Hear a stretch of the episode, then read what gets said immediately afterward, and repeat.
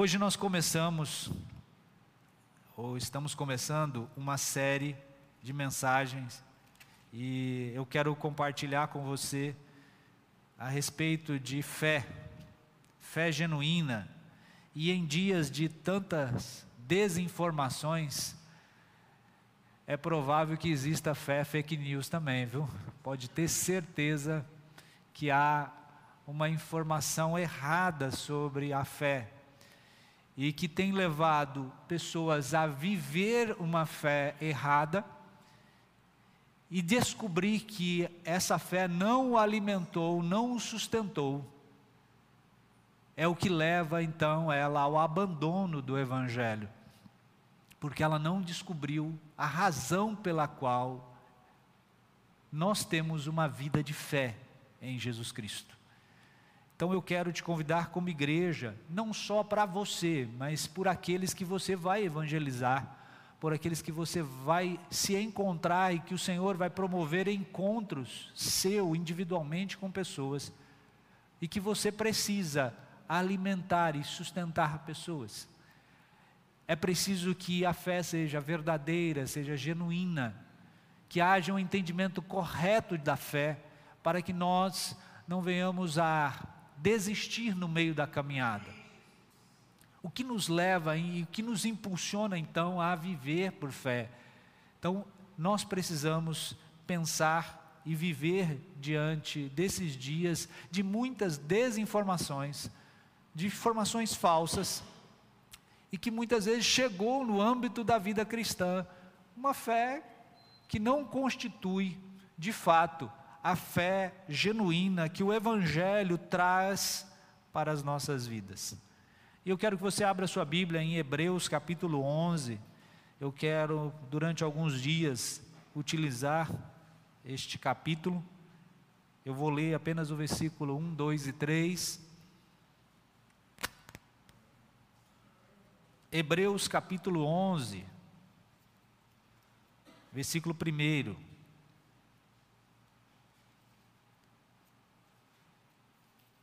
Hebreus capítulo 11, versículo 1.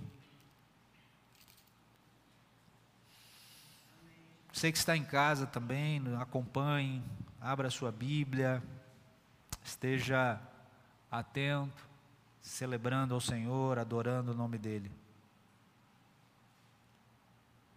Diz assim, o versículo 1. Ora, a fé é a certeza daquilo que esperamos e a prova das coisas que não vemos. Pois foi por meio dela que os antigos receberam bom testemunho. Pela fé, entendemos que o universo foi formado pela palavra de Deus, de modo que aquilo que se vê não foi feito do que é visível. Amém? Pai, te damos graça, te louvamos pela tua palavra, fala aos nossos corações hoje, ministra em nossas vidas, que haja um entendimento claro sobre o Evangelho, sobre a fé. E hoje nós queremos conversar sobre a certeza da fé, que o Senhor possa proporcionar isso aos nossos corações. Amém. Hoje eu quero falar sobre certeza de fé convicção da fé que nós temos e que nós vivemos. O livro de Hebreus, essa carta é direcionada ao povo hebreu. Mais ou menos 68, 69 depois de Cristo. Independente de quem a escreveu, é fato que foi um erudito que escreveu para um povo específico, para um grupo específico, um grupo de judeus convertidos e que de alguma forma estava abandonando a sua fé. Só que não tinha apenas judeus convertidos, tinha pessoas simpatizantes da fé, judeus que não eram convertidos ainda, estava apenas ali no meio do grupo, gostava do Evangelho de Jesus, ouvia a respeito dele, mas não aceitou na sua totalidade. A carta, ela tem uma evidência clara que não é escrita para gentios, para outros povos. Ela é escrita para judeus, para o povo hebreu, para um grupo de pessoas específico. Esse povo provavelmente é, estava temeroso, com medo. Era um período de grande perseguição para a igreja do Senhor Jesus.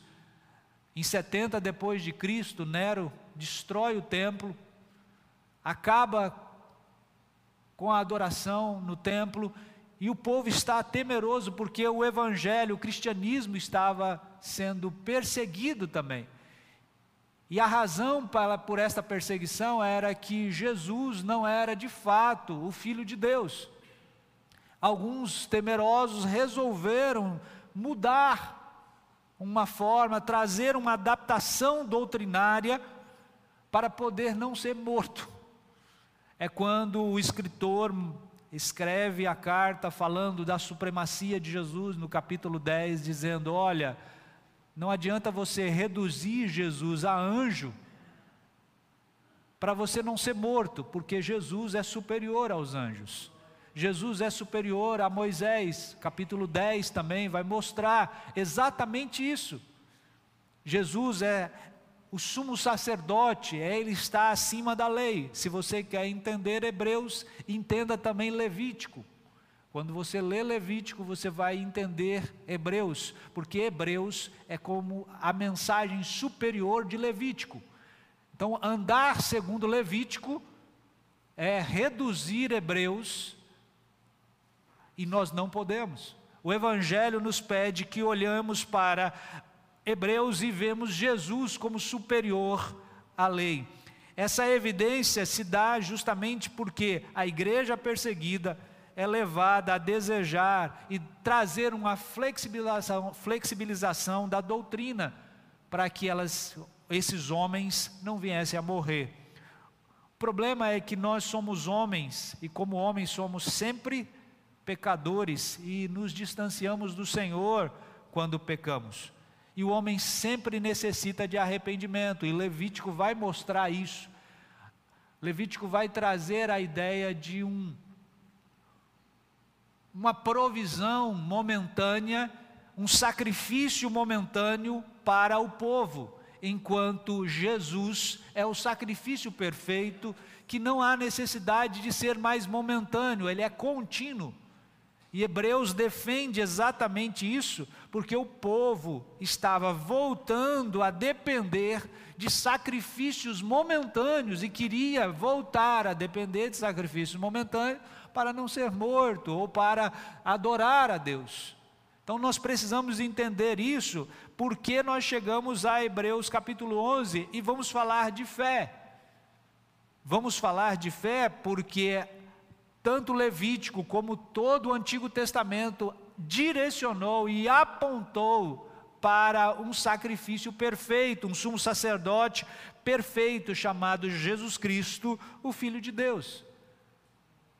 E é nele que nós devemos ter fé, é nele que nós devemos confiar.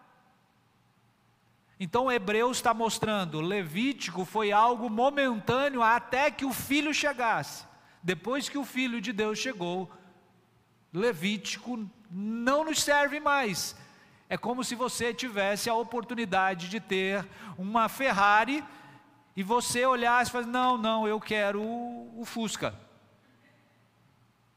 Faz, não, eu estou voltando, não é porque eu não tenho condição de pagar a Ferrari, o IPVA, não, é porque eu quero ficar com Fusca.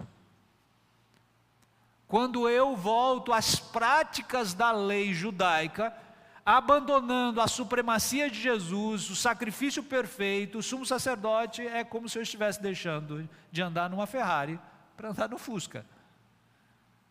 O Fusca me levará, a Ferrari também. O problema é que Levítico não me leva à salvação, Jesus sim. Quando eu entendo então o, o propósito, eu preciso entender e olhar por que Hebreus está falando de fé é certeza. O que move o teu coração? Que tipo de certeza move o teu coração? A tua fé está fundamentada em Jesus? Sabemos de fato o que é ter fé? Sabemos o que é viver uma fé genuína em Jesus? Ou ainda estamos olhando e vivendo apenas de migalhas? Como igreja, como filhos que testificam Jesus, como nós estamos vivendo? Quando o Senhor nos promove encontro, que tipo de fé eu passo para alguém? É sobre isso que nós queremos conversar hoje. Meus amados, quando nós falamos de conversão, nós precisamos entender que fé e arrependimento são dois elementos que caminham juntos. Quando eu olho e vejo alguém que se converteu a Jesus, que olhou para Jesus e, e creu em Jesus, fé e arrependimento é algo que está entranhado e anda junto. Fé em Jesus Cristo e arrependimento de quem eu sou. Eu preciso entender que chorar não é sinônimo de arrependimento. Sinônimo de arrependimento é mudança de práticas pecaminosas. Quando eu me arrependo, eu abandono e faço isso por uma única razão, porque eu tenho fé em Jesus. Só consigo porque eu tenho fé nele. Eu me arrependo e olho para ele e vejo quem eu sou, então eu me arrependo de quem eu sou. E abandono as minhas práticas porque eu passei a viver e conhecer Jesus. Então eu não quero mais.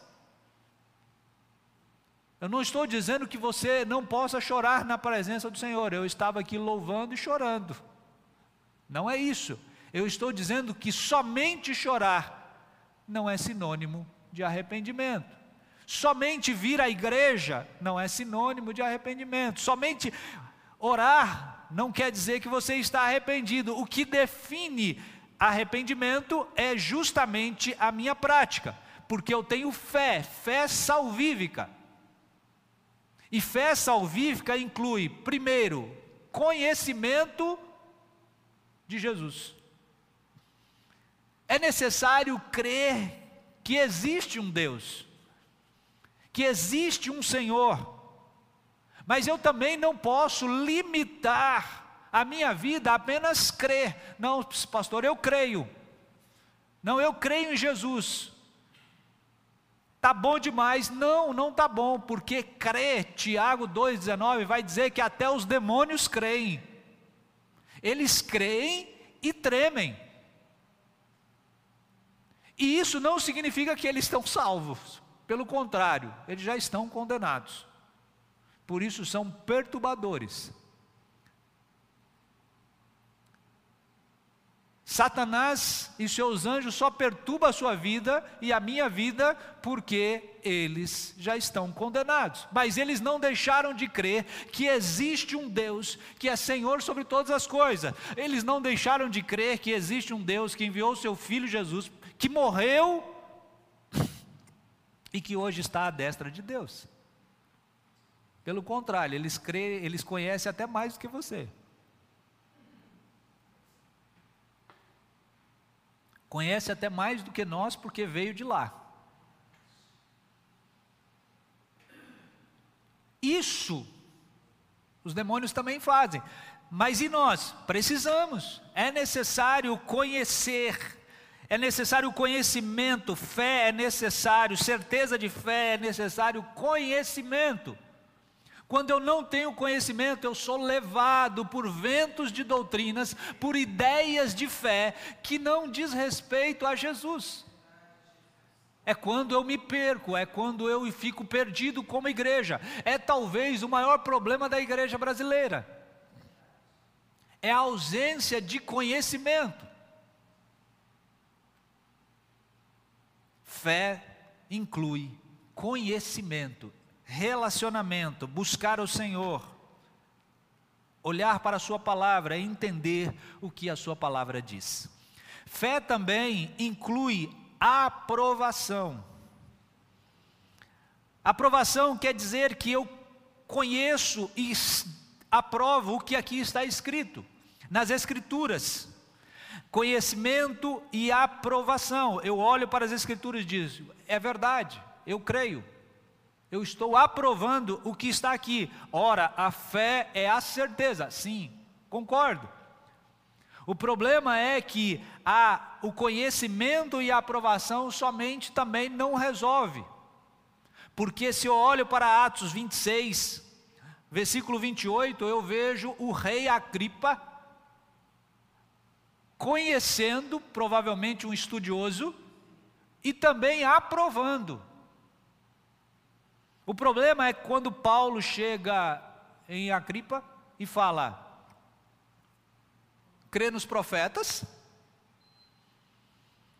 confia nos profetas, crê, e ele diz: espera aí, calma lá, você quase me transformou num cristão mas ainda não.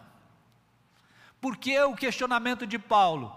Porque se ele conhecesse, aprovasse e cresce nos profetas, automaticamente ele creria em Jesus. Porque os profetas falaram justamente desse Jesus que viria. Então, somente conhecer e aprovar não significa que eu tenho fé. O terceiro elemento da fé salvífica, além de conhecer e aprovar, é a confiança pessoal. Você precisa crer, você precisa conhecer, você precisa aprovar o que a Bíblia diz e precisa confiar no Senhor Jesus. E isso é algo pessoal, é algo seu com Deus. Podemos conhecer o Evangelho e aprová-lo, mas é preciso depender de Jesus.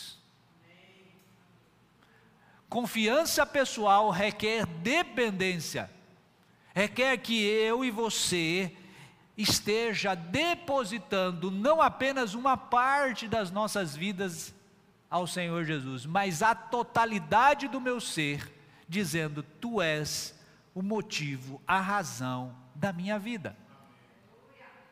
Eu confio em Ti, eu sei que Tu és o Cristo, eu sei que o Senhor me salvou. Eu confio pessoalmente, não preciso que ninguém me diga de meios e formas para chegar a Ti. Eu sei que o Senhor morreu e me salvou. Por que essa confiança é tão importante? Porque ela elimina algumas chamadas heresias do nosso tempo. Que você precisa fazer algumas coisas para mostrar que você tem fé. Que você precisa trazer dez para o Senhor te dar cem. Que você precisa entregar o teu carro para o Senhor te dar o melhor. Que você precisa ir com o óleo ungido para casa e ungir as paredes, as portas e está tudo resolvido. Não. Confiança pessoal requer dependência e dependência requer mudança. Vida contínua no Senhor Jesus. Por isso, o escritor diz: ora, a fé é uma certeza daquilo que esperamos e a prova das coisas que não vemos se conhecemos, aprovamos e confiamos, então a certeza está estabelecida. E eu quero compartilhar com você dois pontos sobre a certeza da fé. Como eu posso manifestar e entender a certeza da fé? Eu preciso primeiro entender que a fé é a confiança naquilo que não se vê e não a confiança naquilo que desconheço. Fé é a confiança naquilo que não vejo e não a confiança naquilo que desconheço. Não, você sabe quem é Jesus. Você confia plenamente nele. Talvez os teus olhos não vejam, mas você sabe quem Ele é. Podemos confiar e conhecer pela fé o que não podemos ver pelos olhos ou com os olhos. Andar com Jesus não é ter um, uma fé mitológica em algo que não existe, em algo que é, é desconhecido. Não. Ter fé em Jesus é entender que Ele é Senhor e que eu tenho um relacionamento pessoal com Ele. Eu confio no Senhor, eu sei quem Ele é. João capítulo 20 nos diz: Bem-aventurado os que não viram e creram. João diz porque Jesus questiona Tomé no seu conflito. Deixa eu colocar o dedinho aí para me ver se é tu mesmo. Aí Jesus lhe diz: Porque me viu e creu, felizes são os que não viram e creram. Sabe de quem ele estava falando? De nós. Só que ele não estava falando somente de nós. Ele estava falando, por exemplo, de um Abraão. Abra a tua Bíblia em Gálatas, capítulo 5, ou capítulo 3.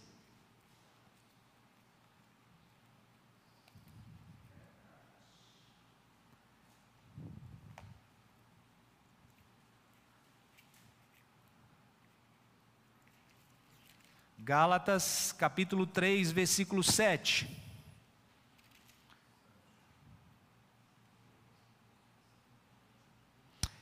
Estejam certos, portanto, de que os que são da fé são filhos de Abraão. Agora pegue a mensagem do Senhor para a sua vida prevendo as Escrituras que Deus justificaria os gentios pela fé, anunciou primeiro, primeiro as boas novas a Abraão. Quem ouviu o Evangelho pela primeira vez? Abraão vislumbrou aquilo que ele não podia ver e você também está vivendo aquilo que você ainda não viu com os seus olhos, mas creu que Ele é Senhor e Salvador.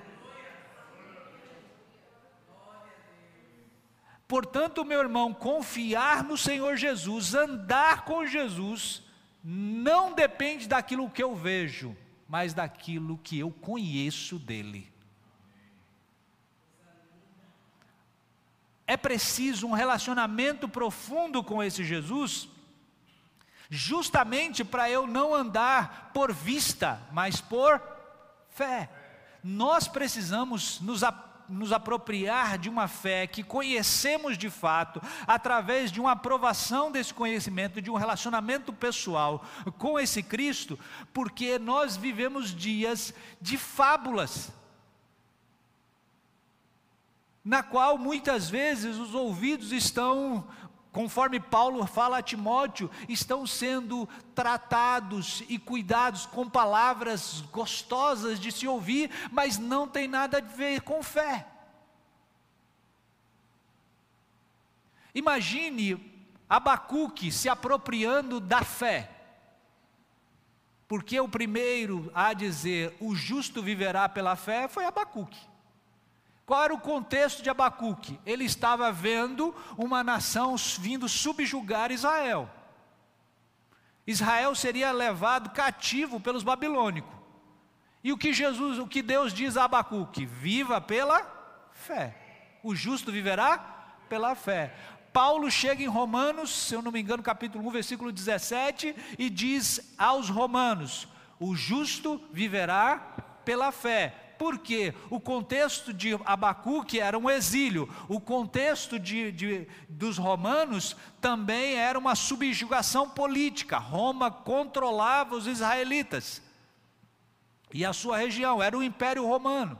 Agora nós chegamos em Hebreus e vemos novamente os, os, a recomendação aos hebreus: vivam pela fé, pela certeza da fé, porque eles queriam abandonar a certeza da fé para voltar a caminhos que eram momentâneos. E nós, qual é o nosso problema? Se nós não temos uma perseguição severa, alguém vindo nos exilar, se nós não temos o contexto do Império Romano à nossa volta, por que precisamos viver por fé? Justamente porque as fábulas do nosso tempo têm controlado a mente das pessoas. Quem tem mais de 20 anos de cristão aqui? Bom, isso é algum tempo. Você já parou para analisar? Eu, a Rose não levantou a mão, mas nós temos, nós temos 20 anos, mais de 20 anos de cristianismo. Já parou para pensar que algum, há mais de um, mais ou menos 20, 25 anos atrás, se havia muita possessão demoníaca nas pessoas? E que as igrejas expulsavam os demônios que possuíam um corpo físico? Já percebeu que isso sumiu? Já se perguntou por quê? Satanás não está mais interessado em entrar num corpo, ele está interessado em dominar uma mente. Satanás não está preocupado mais em possuir um corpo, ele está possuindo a mente que controla o corpo.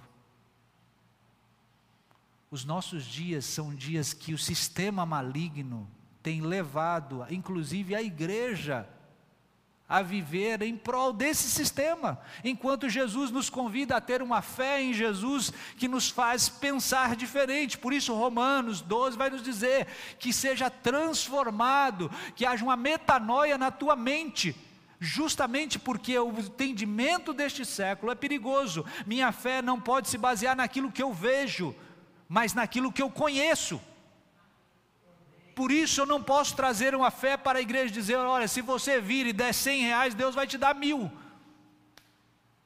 Por isso eu não posso te oferecer uma fé que mude a, a, apenas o seu estado social. Eu preciso te apresentar a fé que está em Jesus, em viver para Jesus, em andar como Jesus.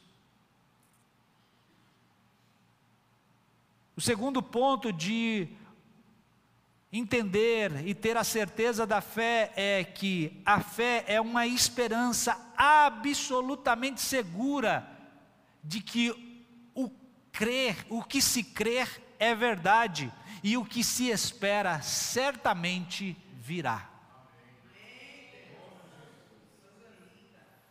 Veja que o autor não está te apresentando uma possibilidade, ele está te apresentando uma certeza que acontecerá. Talvez você não viu e não veja, assim como eu também não vi, mas creio. O convite para nós não é sobre ver, o convite para nós é sobre viver e crer em Jesus e andar com Jesus, e ter um relacionamento com Ele, e viver essa fé, apresentando-se diante do Senhor com certeza e convicção. Hebreus 10, 22 vai dizer: aproximemo-nos com sincero coração e plena certeza de fé. Aproximemo-nos de quem? Do Senhor. Você não está cantando uma fábula. Você não está vindo a um culto de mitologia, você está andando com alguém que é real, que é Jesus. 500 anos antes de Cristo, o conflito na mente de Platão foi justamente isso: a ideia do que era real e do que era irreal. O próprio Platão definiu que tudo que isso que nós estamos vivendo, essa matéria, esse corpo, essa realidade real, é apenas uma cópia do irreal, do que era realmente, do que era verdadeiro, do que é invisível. Um filósofo, óbvio, convencido pelo Senhor, entendeu que isso aqui é apenas momentâneo, porque o que é real está em Cristo. Jesus nos convida a uma esperança absolutamente certa. Fé não tem a ver com aquilo que você vive aqui. Ah, pastor, mas isso não evidencia? Pode até evidenciar, mas você vai entender até o final que seja a evidência triste ou feliz, a fé continua imutável. O Senhor continua o mesmo. Por isso, te oferecer uma fé que vai te dar alguma coisa, está equivocado.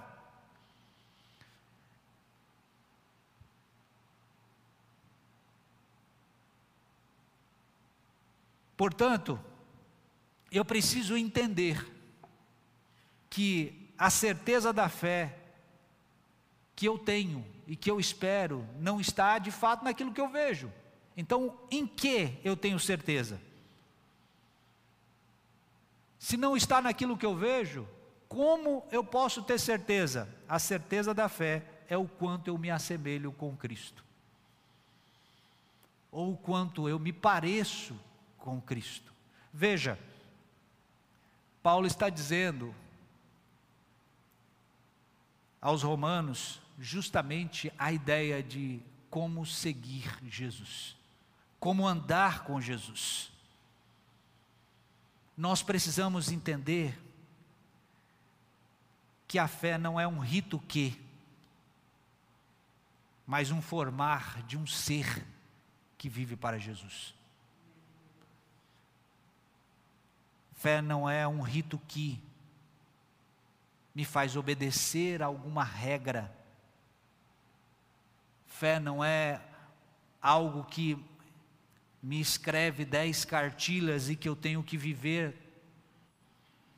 Fé não é o rito que me faz cumprir rituais para conseguir a bênção material.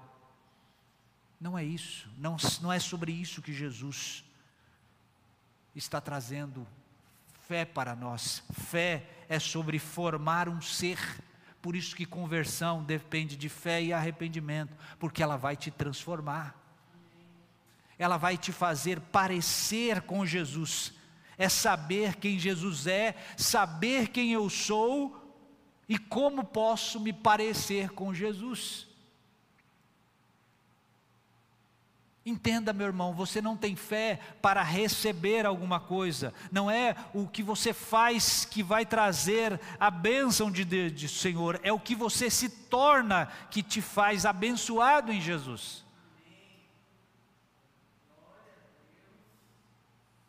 Não é o que você tem, não é o que a igreja te oferece, não é o que você pode ter, nós precisamos é, é, é, rever nossos conceitos de fé e parar aqui de entender que fé é só para o Senhor nos dar alguma coisa. Nós estamos vivendo uma fé de, de, de drive-thru, de fast food.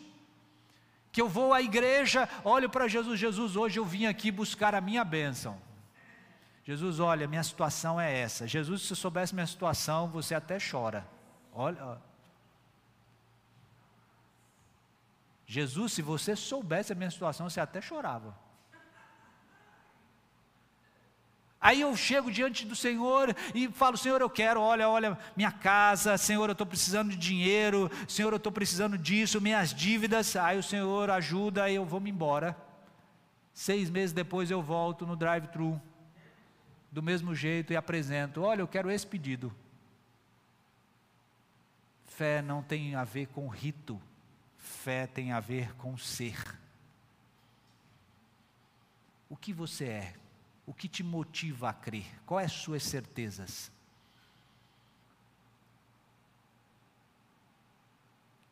O que tem te feito crer em Jesus? É por aquilo que Ele pode dar?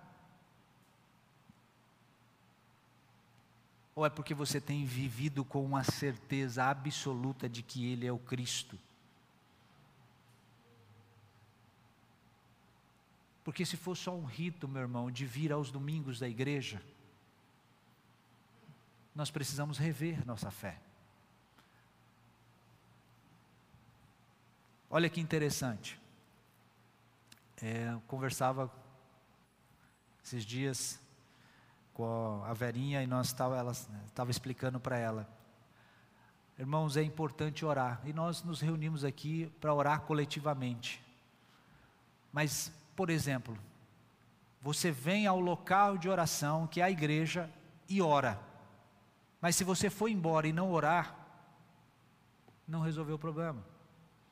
A igreja pediu que todos viessem aqui e orasse e cantasse, mas ela foi embora na segunda e não cantou mais, e não orou mais. Agora, inverta. Imagine uma igreja, 30 pessoas, orando todos os dias da semana, como nós. Todos nós oramos, orando todos os dias da semana cantando louvores ao Senhor todos os dias da semana, lendo a Bíblia todos os dias da semana. Quando ela viesse para cá, ela não teria mais nada para ouvir, ela só teria a glorificar, porque ela está cheia.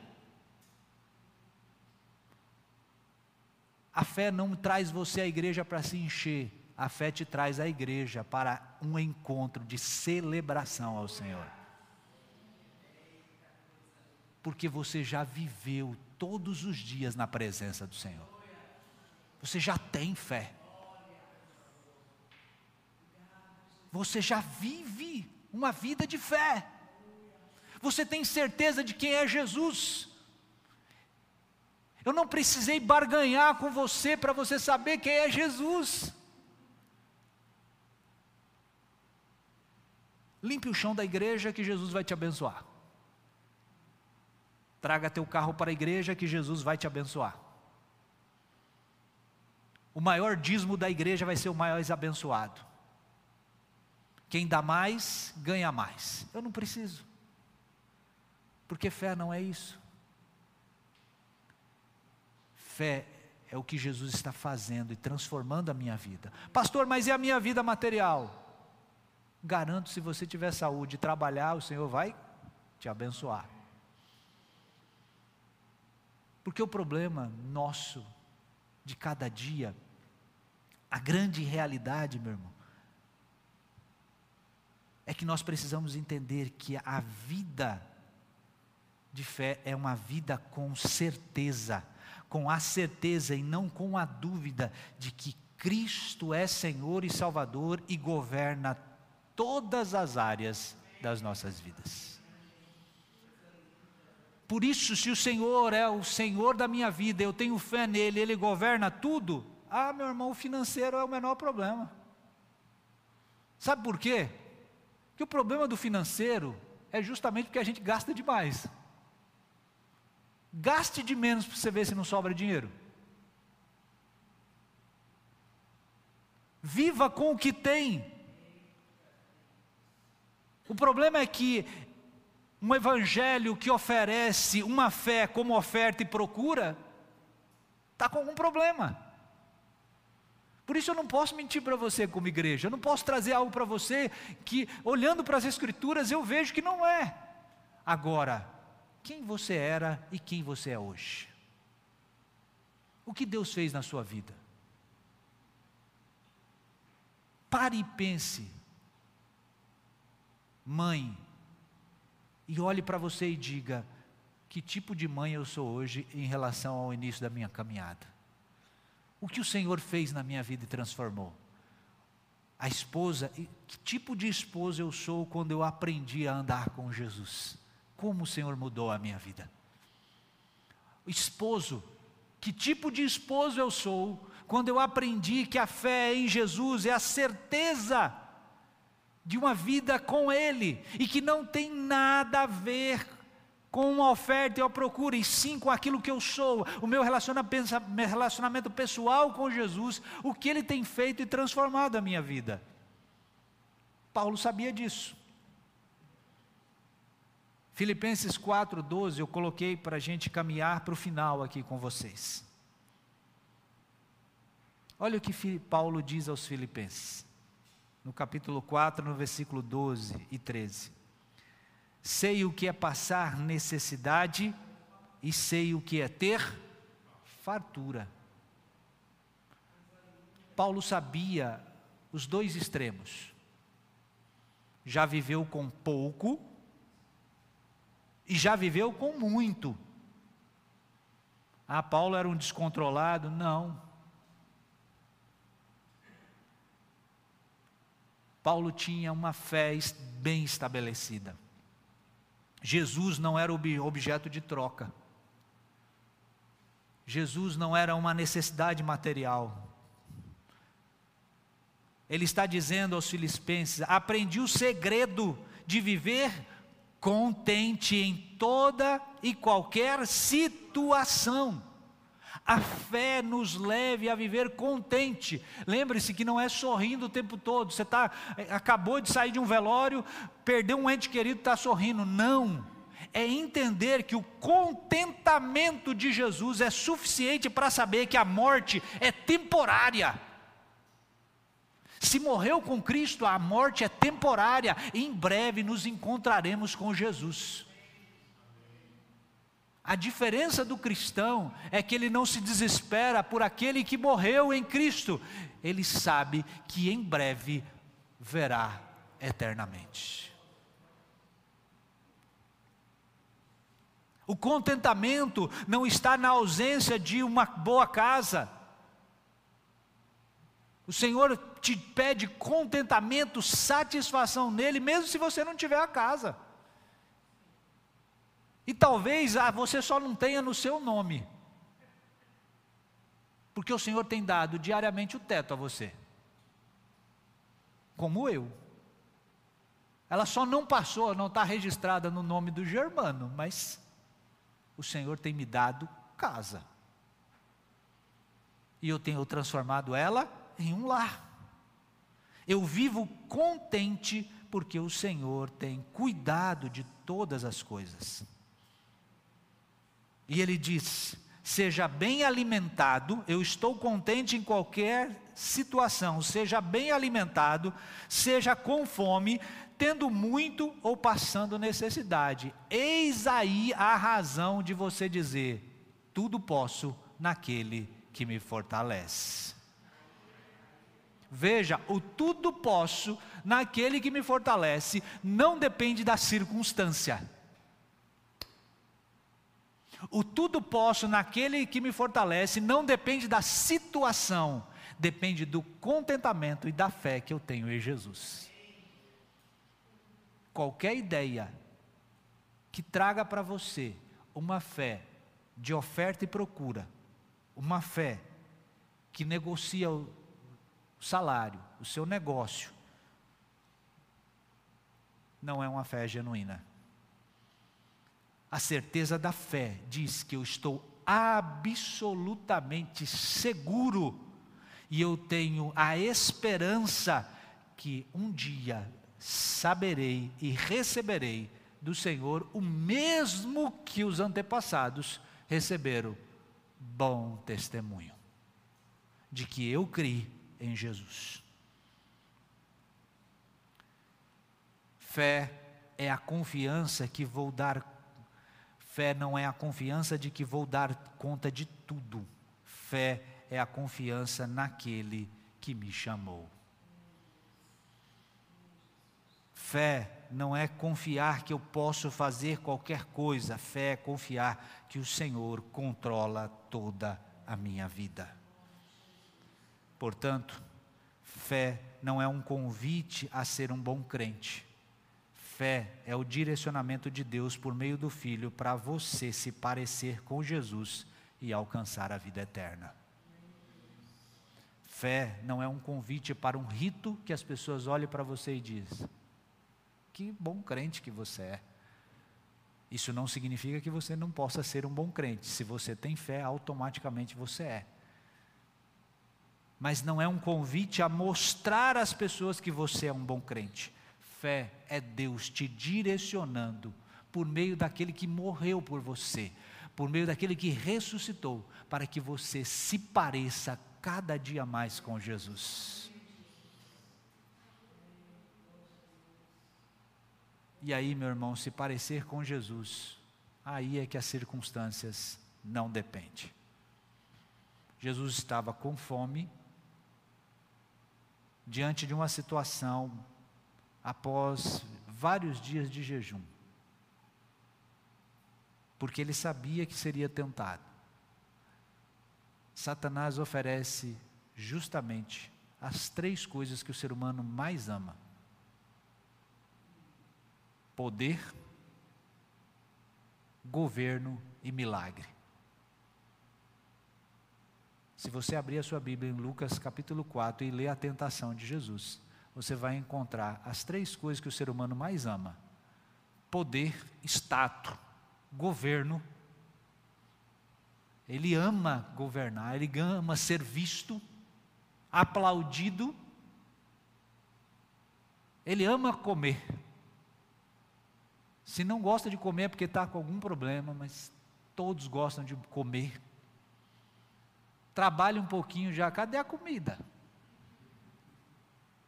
Rapidinho todo mundo quer comida, porque é bom comer. E ama milagre. Só que o problema é que Satanás ofereceu os três para que Jesus negasse a divindade do Pai. Nada que te leve para um governo longe de Deus pode ser aceito. Amém? Fé é se parecer com Jesus, saber quem Ele é. Por isso, não basta conhecer, mas é necessário conhecer. Por que é necessário conhecer? Porque você não será levado por qualquer vento de doutrina, por qualquer fé que te ofereça a base de troca o Evangelho de Jesus. Fé também é aprovação e crer de fato naquilo que as Escrituras diz. Sabe por que isso é necessário? Porque muitas vezes nós olhamos a palavra do Senhor e a primeira coisa que nós olhamos e falamos: ah, vamos ao médico. O médico dá a receita, eu saio do, do consultório, vou direto na farmácia, entrego a receita e falo: me dê esse remédio. Você compra exatamente o que está ali. Mas quando olho para as escrituras, ah, não é bem assim não, pastor. Talvez não seja isso, não. Sabe em qual tempo foi escrito?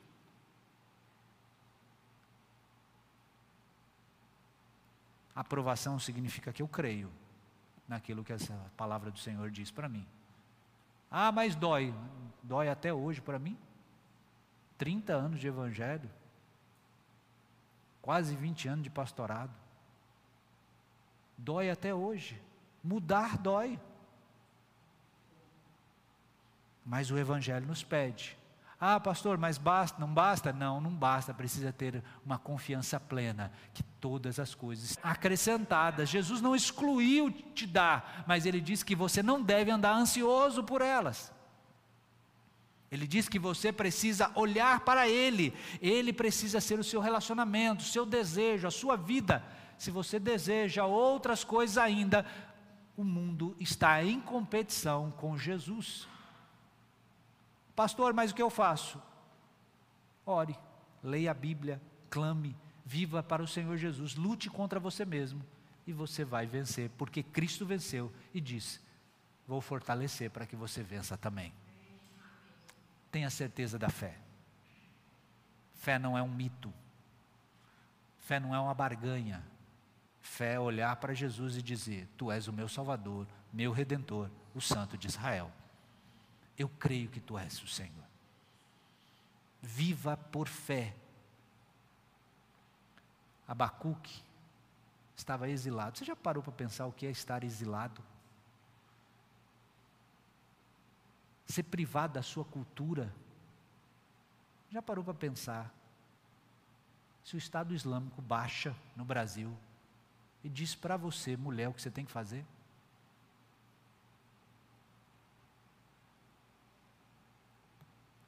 Para nós o que nós temos que fazer?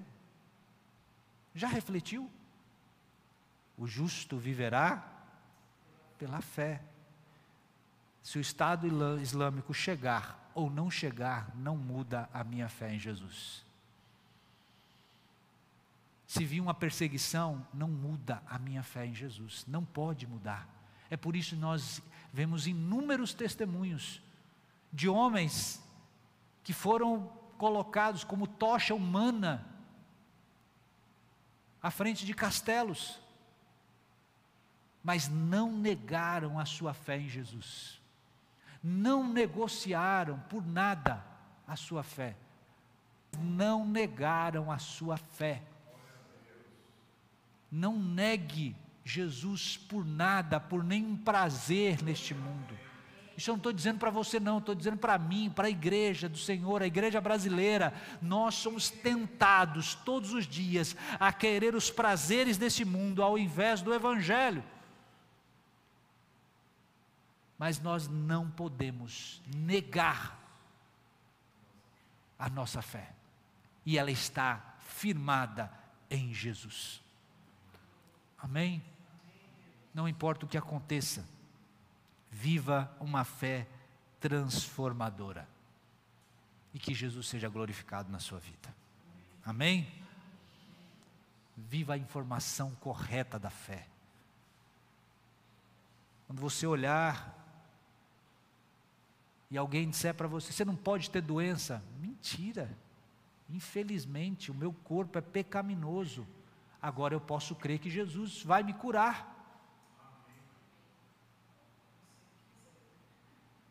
Agora eu preciso continuar com doença ou sem doença. Ele continua sendo Jesus. Se alguém disser para você, traga 100 mil aqui para a igreja, que Deus vai mudar a tua história, meu irmão, não traga. Sabe o que você faz? Oferte voluntariamente, porque o Senhor tem convencido teu coração. Faz parte do culto ao Senhor, como foi bem falado pelo João. Agora, não porque Deus vai te dar alguma coisa, até porque Ele já te deu a salvação, Ele já morreu por você, Ele já ressuscitou e já te garantiu a eternidade para os que crê nele. Amém?